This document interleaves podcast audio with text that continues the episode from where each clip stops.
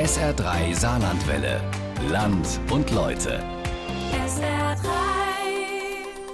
Die einen träumen vom großen Geld, die anderen machen es damit. So kann man das Geschäft mit dem Glücksspiel in Deutschland zusammenfassen. Jedes Jahr verdienen die Anbieter von Glücksspielen hier Milliarden Euro, kann man kaum glauben. Das ist die eine Seite. Die andere ist die von gut einer halben Million Deutschen, für die Glücksspiele längst zur Sucht geworden sind. Und es werden immer mehr und wenn bald Online-Glücksspiele in ganz Deutschland erlaubt werden, und genau danach sieht es aus, dann ahnt man schon, dass diese Zahl der Betroffenen auch noch größer wird. SA3-Reporter Jonathan Janoschka hat sich das Thema für uns ganz genau angeschaut. Hier ist sein Land- und Leute-Feature heute, das Spiel mit der Sucht.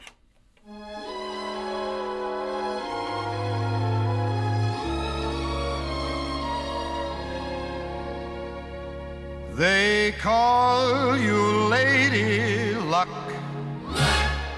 but there is room for doubt.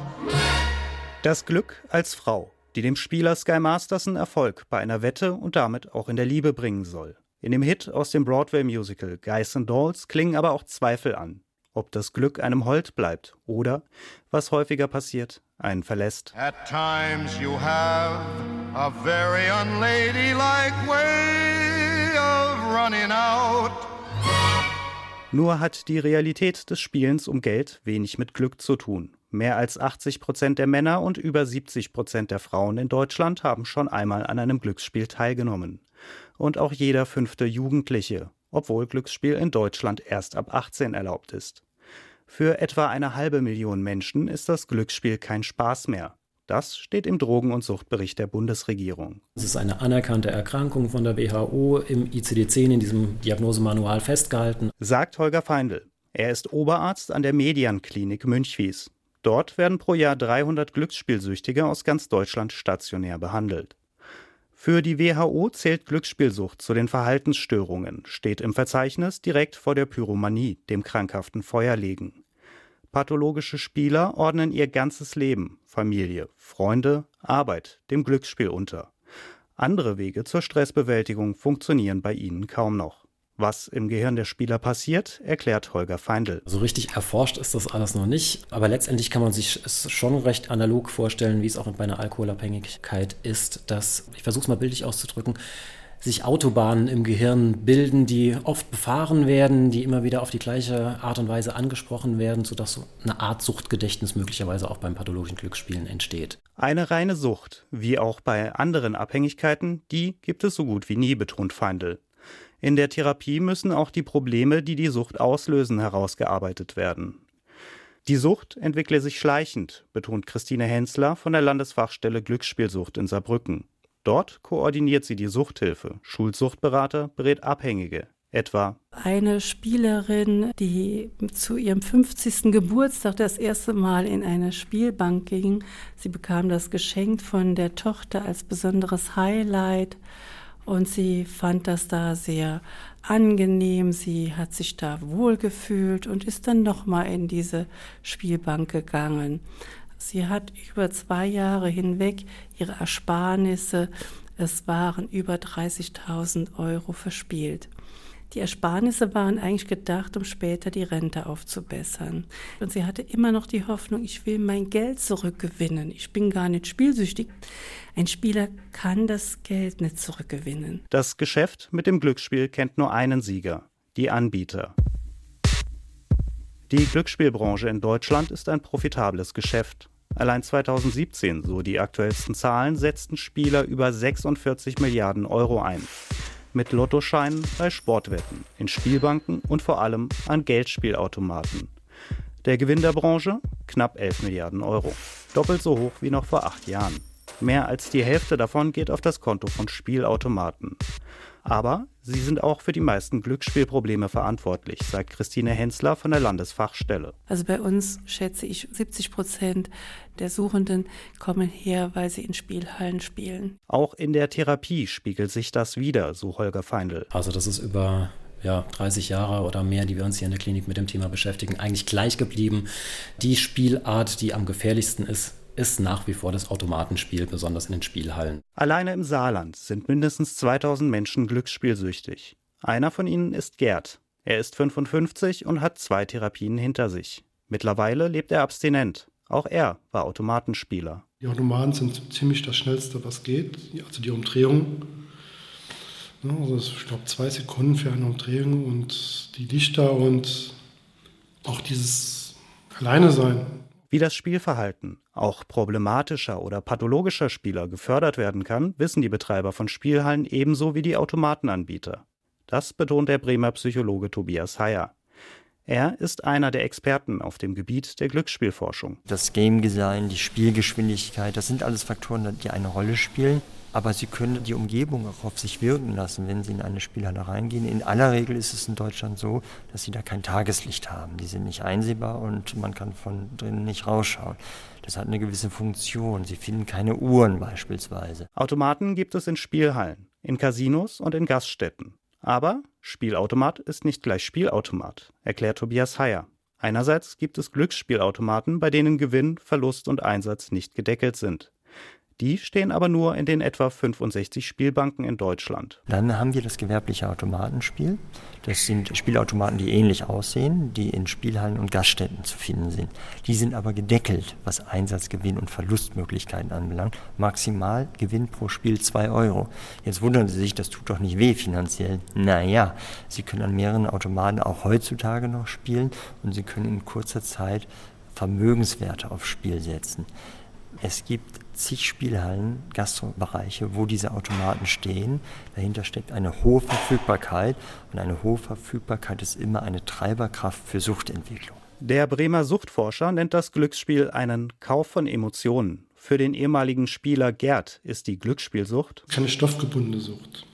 Aber unser Stoff ist das Geld. Also was für anderen Alkohol ist und die Drogen sind oder Medikamente sind, ist für uns das Geld. Die Sucht selbst ist vom Spielen. So, und da ist jeder unterschiedlich betroffen.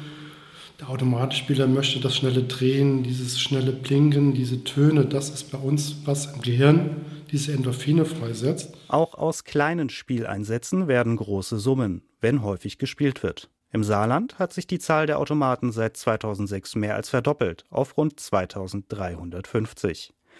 Immer mehr Automaten stehen in Kneipen und Gaststätten, auch weil die Spielhallen stärker reglementiert werden, etwa durch Mindestabstände. Gerd war ebenfalls zum ersten Mal an einem Automaten in der Gastronomie, in der Wirtschaft seiner Eltern. Da war er noch ein Kind. Richtig, angefangen habe ich da mit 18. Nach der Berufsschule bin ich mit einem Freund spielen gegangen. So nach zwei, drei Monaten bin ich alleine abends schon gegangen und ja, so ging das durchgehend eigentlich mit kurzer Unterbrechung bis 2011. Die kurze Unterbrechung, das war eine erste ambulante Therapie. 2004 einmal die Woche Gespräche. In der Gruppe und einzeln mit einem Therapeuten. Da spielte Gerd bereits seit über 20 Jahren. Also die ging neun Monate, war ungefähr ein Jahr spielfrei oder ein bisschen länger und habe gedacht, ich habe es in der Kontrolle, bin nochmal spielen gegangen. Die Spielsucht verlässt einen nicht. Man kann aber versuchen, abstinent zu bleiben. Zwischen 400 Millionen und 7 Milliarden Euro, je nach Schätzung, betragen die Kosten durch Glücksspielsucht in Deutschland pro Jahr. Frauen spielen häufig aus Einsamkeit, um in der Spielhalle unter Menschen zu sein. Männer sind häufiger auf einen Kick aus oder spielen zur Stressbewältigung, so wie Gerd. Das war eigentlich meine Flucht, irgendwie abzuschalten, weil ich es nicht anders gelernt habe.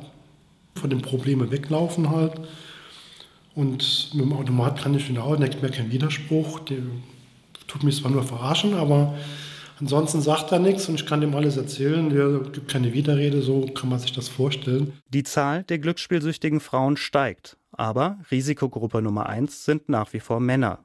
Sie werden fünfmal häufiger spielsüchtig als Frauen. Einer der Gründe, Erfolg im Glücksspiel und angeblich winkender Reichtum sind für viele wohl noch immer ein Zeichen von Männlichkeit. Ebenfalls ein höheres Risiko haben Menschen mit Migrationshintergrund, Kinder von Spielsüchtigen sowie Jugendliche und junge Erwachsene.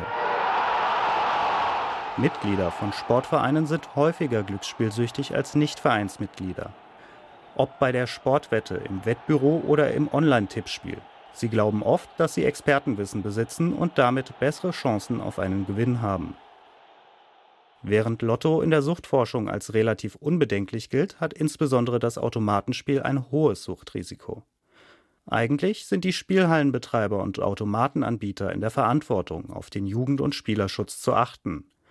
Vor allem in der Gastronomie klappt der Jugendschutz noch immer nicht, kritisierte Suchtforscher Tobias Heyer. Die Behörden müssten endlich gegen Verstöße vorgehen. Der erste Schritt wären flächendeckende Testkäufe mit Minderjährigen oder ein simuliertes problematisches Spielverhalten.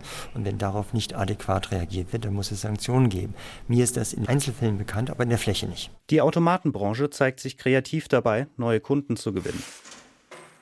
Michael Burkhardt ist einer der beiden Geschäftsführer der Saarland Sporttoto GmbH. Die Mehrheit der Anteile an Saartoto gehört dem Land, die übrigen dem Landessportverband. Wir haben ja vor allen Dingen in Berlin, aber auch zum Teil hier im Saarland die Umgehungstatbestände, dass äh, Spielhallen dann möglicherweise, ich sag mal, geschlossen werden, aber dann irgendwelche Shisha-Bars äh, dann diese Dinge anbieten. Wenn Sie, ich sag mal, lasch vorgehen, die Anbieter suchen sich jede Lücke aus, die besteht. Da gibt es keine Verantwortung und es ist ein Beweis dafür, dass im Glücksspielbereich der Markt gar nichts regelt. Burkhardt und sein Co-Geschäftsführer Peter Jacobi sind in gleicher Funktion auch für die Saarland Spielbanken tätig, die landeseigene Casino-Gesellschaft. Dort werden die Ausweise der Besucher kontrolliert, so wie in allen staatlichen Casinos und Spielbanken. Das ist bundesweit einheitlich. Anders bei Spielhallen. Die fallen unter Länderrecht. In einigen Bundesländern sind Ausweiskontrollen Pflicht, im Saarland nicht. Auch aus Sorge, dass Spielhallenbetreiber dann ähnliche Freiheiten fordern könnten, wie sie die Spielbanken bereits haben, etwa höhere Einsätze. Im Saarland gibt es zudem keine Spielersperren wie etwa in Hessen. Problematische Spieler können sich mit ihnen freiwillig den Zutritt zu Casinos und Spielhallen sperren lassen. Dabei sei die Spielersperre eine der besten Schutzmöglichkeiten, so der Suchttherapeut Holger Feindl. Zumindest theoretisch. Denn wer in Kneipen oder Lokalen spielt, der kann sie umgehen. Feindl fordert eine personengebundene Spielerkarte, mit der man sich überall ausweisen und auch sperren lassen kann. Aber das wird aber politisch sicher sehr, sehr schwierig durchzusetzen sein, weil ne, einerseits staatliches Glücksspielmonopol Bundesrecht ist, alles andere aber unter das Länderrecht fällt und ob man sich da wird einigen können. Das wird ein hartes Stück Arbeit. Das sieht Saartoto-Geschäftsführer Burkhardt kritisch. Spielerkarten werden in Norwegen zum Beispiel praktiziert. Ich glaube, in Deutschland ist das eher wahrscheinlich der letzte Weg, den man gehen sollte, wenn das weiter explodieren sollte, falls äh, die Länder zu einer weiteren Liberalisierung des Glücksspielbereiches kommen. Er ist dafür, die Aufsichtsbehörden zu stärken und bestehende Regelungen umzusetzen. Neben den Anbietern profitiert auch der Staat vom Glücksspiel. Über 5,5 Milliarden Euro flossen etwa 2016 in die Kasse. Knapp 1,4 Milliarden gingen davon über Umsatz- und Vergnügungssteuer an die Kommunen. In Deutschland gilt ein staatliches Glücksspielmonopol. Der Staat kann privaten Anbietern Konzessionen erteilen. Reguliert wird das Glücksspiel in Deutschland durch den Glücksspielstaatsvertrag. Bis kommenden Herbst soll der überarbeitet werden. Im Sommer 2021 dann die Neufassung in Kraft treten. Dabei wird der Fokus wohl auf dem neuen Wachstumsmarkt der Branche liegen, dem Online-Glücksspiel. Der Umsatz in Deutschland im legalen Bereich 2017 3,5 Milliarden Euro. Die Vorteile für die Anbieter? Überall und immer verfügbar. Für die vor allem jungen Spieler also viel leichter zu erreichen. Noch ist der Anteil der Online-Glücksspielsüchtigen in der Medianklinik Münchwies niedrig, sagt Oberarzt Holger Feindl. Aber die Zahlen nehmen zu. Er stellt fest, dass mit den neuen Möglichkeiten, mit den neuen Medien in letzter Zeit eben auch gehäuft Menschen zu uns kommen, die Automatenspiel, sonstige Casinospiele oder jetzt eben auch Sportwetten über das Internet machen. Also das ist sicher ein kommendes Feld. Für den Experten Tobias Heyer besonders problematisch an Online-Casinos und Sportwetten? Wir können beim Online-Glücksspiel erstmal feststellen, dass die Latenzphase, das ist die Zeitspanne zwischen Erstkontakt und Problementwicklung, kürzer ist als im Offline-Bereich. Aber für den Suchtberater stellt sich eine ganz neue Herausforderung. Früher ging man nach dem Abstinenzparadigma vor. Ähm, das heißt, da war es das Ziel der Beratung, der Behandlung, Glücksspiel abstinent zu leben. Dafür gab es viele Gründe. Das wird zum Teil in Frage gestellt, aber das war so das überragende Paradigma. Ja, beim Online-Glücksspiel wollen Sie das Internet verbieten. Wenn Sie das machen bei den Leuten, dann sind Sie abgeschnitten im privaten und im beruflichen Kontext. Ob on oder offline, die Symptome einer Glücksspielsucht sind die gleichen und oft nur schwer zu erkennen. Auch weil sich lange keine körperlichen Symptome zeigen, anders als etwa beim Alkohol. Wenn die dann doch auftreten, passiert das umso heftiger. So auch bei Gerd. Das ist unterschiedlich, kam immer auf die Phasen an. Also in den frühen Phasen ist das nicht so dramatisch. Aber so in der Endphase hat man dann auch Schweißausbrüche, also richtige Entzugserscheinungen, Übelkeit, Nervosität. Das ist eine Sucht. Verspielte Ersparnisse, Schulden bei Banken und Freunden. Manche pathologischen Spieler driften, wie andere Süchtige auch, in die Beschaffungskriminalität ab. Dann werden etwa Firmengelder verzockt. Ein Schritt, den Gerd nie machte. Viele sind auch straffällig geworden, halt, weil sie Geld organisiert haben in diversen Sachen. Ich kenne einige, die das auch erzählt haben. Zum Glück hatte ich diese Hemmschwelle, die hatte ich nicht. Ich habe mir auch kein Geld geliehen, außer bei der Bank. Spielschulden ruinieren oft ganze Familien. Die Suizidrate unter pathologischen Spielern ist hoch. Gerd wurde nach seiner ersten Therapie rückfällig, fing wieder an, regelmäßig zu spielen. Nach mehreren Jahren kam dann die Wende. 2011 kam mein zweiter Aufschlag, dass die Frau gesagt hat, sie packt die Sack und ist ausgezogen, was sie dann auch gemacht hat. Und ich hatte dann noch zwei Möglichkeiten, weitermachen wie bisher, ist sowieso alles egal, oder ich tue was für mich und habe dann mir einen Therapeuten gesucht halt. Der Therapeut sorgte auch dafür, dass Gerd sich zusätzlich an eine Selbsthilfegruppe wandte, die anonymen Spieler. Wie beim Vorbild, den anonymen Alkoholikern, wird auf die Bereitschaft gesetzt, die eigene Sucht als solche anzuerkennen. Wer nach einer Therapie zur Selbsthilfe geht und sich mit anderen Betroffenen austauscht, bleibt eher abstinent, sagt Christine Hensler von der Landesfachstelle Glücksspielsucht. Das ist wissenschaftlich bewiesen. Ich bin nicht alleine, denn in der Spielhalle sprechen die Leute nicht über ihre Probleme. Die sehen das, die wissen das auch, die wissen, der hat auch ein Problem, aber die reden nicht darüber. Wenn ich mit jemand, der dieselbe Problematik hat, spreche, dann tue ich immer vergleichen, profitiere von den Hinweisen, die der andere gibt oder hat. Ich lasse immer nebenbei meinen eigenen Film ablaufen und komme dahin, auch das zu verstehen, dass es überhaupt eine Glücksspielsucht ist. Das hat auch Gerd geholfen. Durch den Rückhalt in der Gruppe war er gefestigter. Seit 2011 lebt er fast abstinent vom Spiel. Ein massiver Rückfall, wie nach seiner ersten Therapie, der blieb aus. Aber trotzdem hatte ich dann drei Einzelvorfälle, wo ich dann einfach, wie soll ich denn sagen, beim Alkoholiker, wenn ich ähm, zum Beispiel Hustensaft trinke, den ich nicht weiß, dass da Alkohol drin ist, kann es passieren. Oder sonst was. Und so ist es bei uns auch. Einmal nicht aufgepasst, ist es schon passiert. Aber auch das konnte in der Selbsthilfegruppe offen und ehrlich diskutiert werden. Die Sucht unter Kontrolle zu bekommen. Dafür musste Gerd erstmal kapitulieren, zu sagen, ähm, ich packe das nicht mehr alleine, obwohl ich es nur alleine schaffen kann. das ist verrückt, aber es ist so. Ich muss mir erstmal Hilfe suchen und sagen, ja, ich packe das nicht allein. Und dann am Schluss halt, um spielfrei zu bleiben, halt, ist es halt die Selbsthilfegruppe. Mit der Glücksspielsucht leben, ohne sie auszuleben, das ist schwierig. Einfach dagegen ist es, das Geschäft mit der Krankheit zu normalisieren. Ob YouTube, Stadion oder Fernsehen, für Online-Glücksspiel wird mittlerweile fast überall massiv geworben. Dabei ist es in Deutschland bis auf wenige Ausnahmen illegal.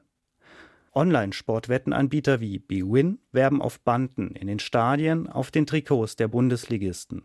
Beckenbauer, Kahn oder Schweinsteiger dienen als prominente Werbefiguren. Das gesamte Konzept ist offenbar darauf ausgelegt, vor allem junge Männer mit einer Fußballaffinität zum Glücksspiel zu bringen. Die perfekten Kunden also. Denn wir glauben nicht nur an unser Team.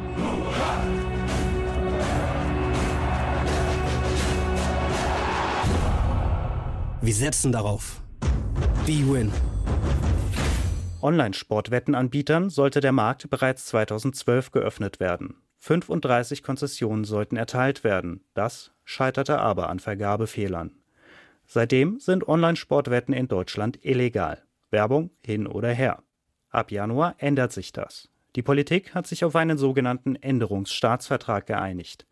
Er erlaubt Sportwetten im Netz ohne zahlenmäßige Begrenzung der Anbieter.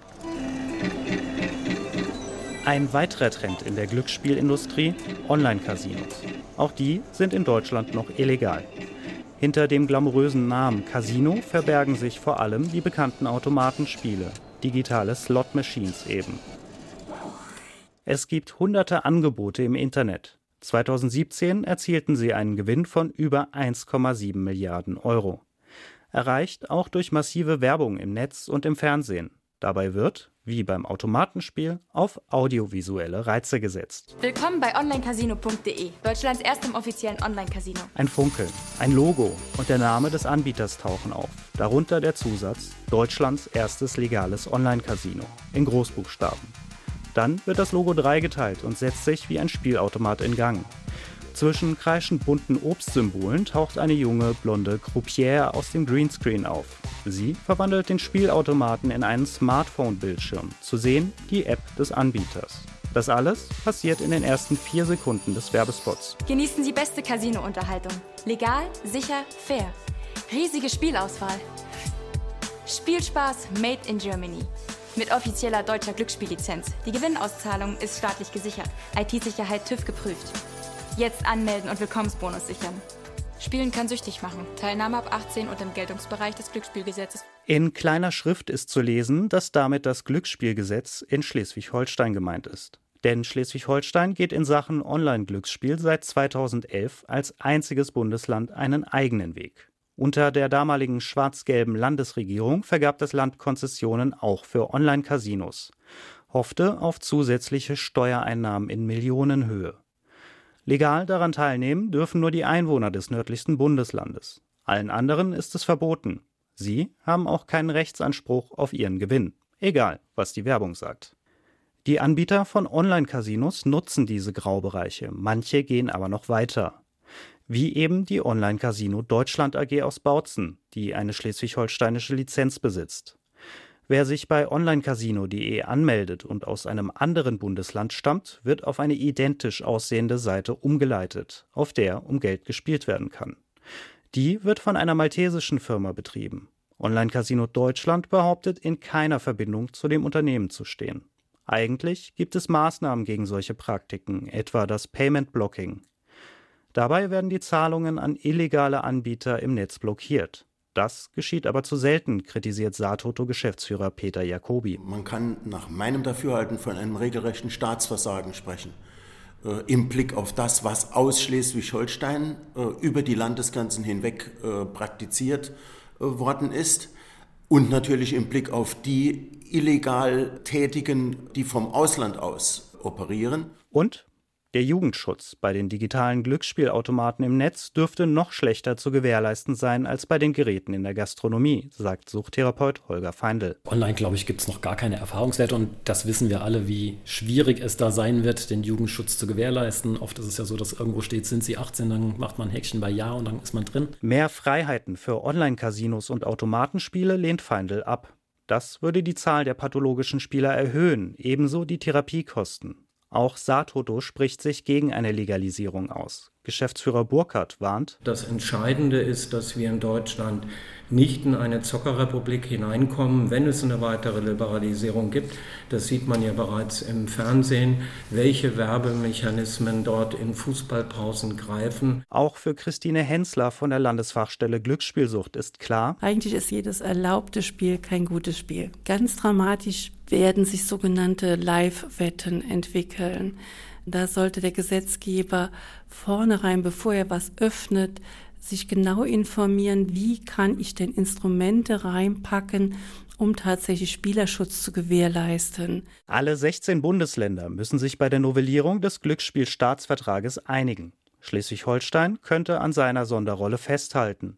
Auch in Hessen wird mittlerweile überlegt, diesem Vorbild zu folgen für Satoto-Geschäftsführer Michael Burkhardt ein Unding. Ich sage das mal vielleicht etwas überzeichnet, dass Schleswig-Holstein und Hessen die anderen 14 Bundesländer auch ein Stück weit erpressen.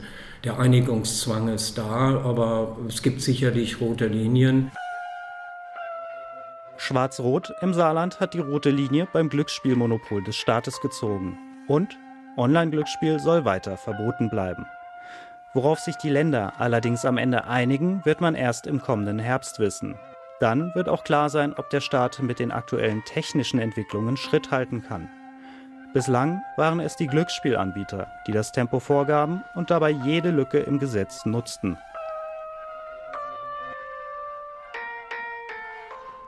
Unser Land und Leute Feature heute. Das Spiel mit der Sucht von Jonathan Janoschka können Sie nochmal nachhören auf sr3.de.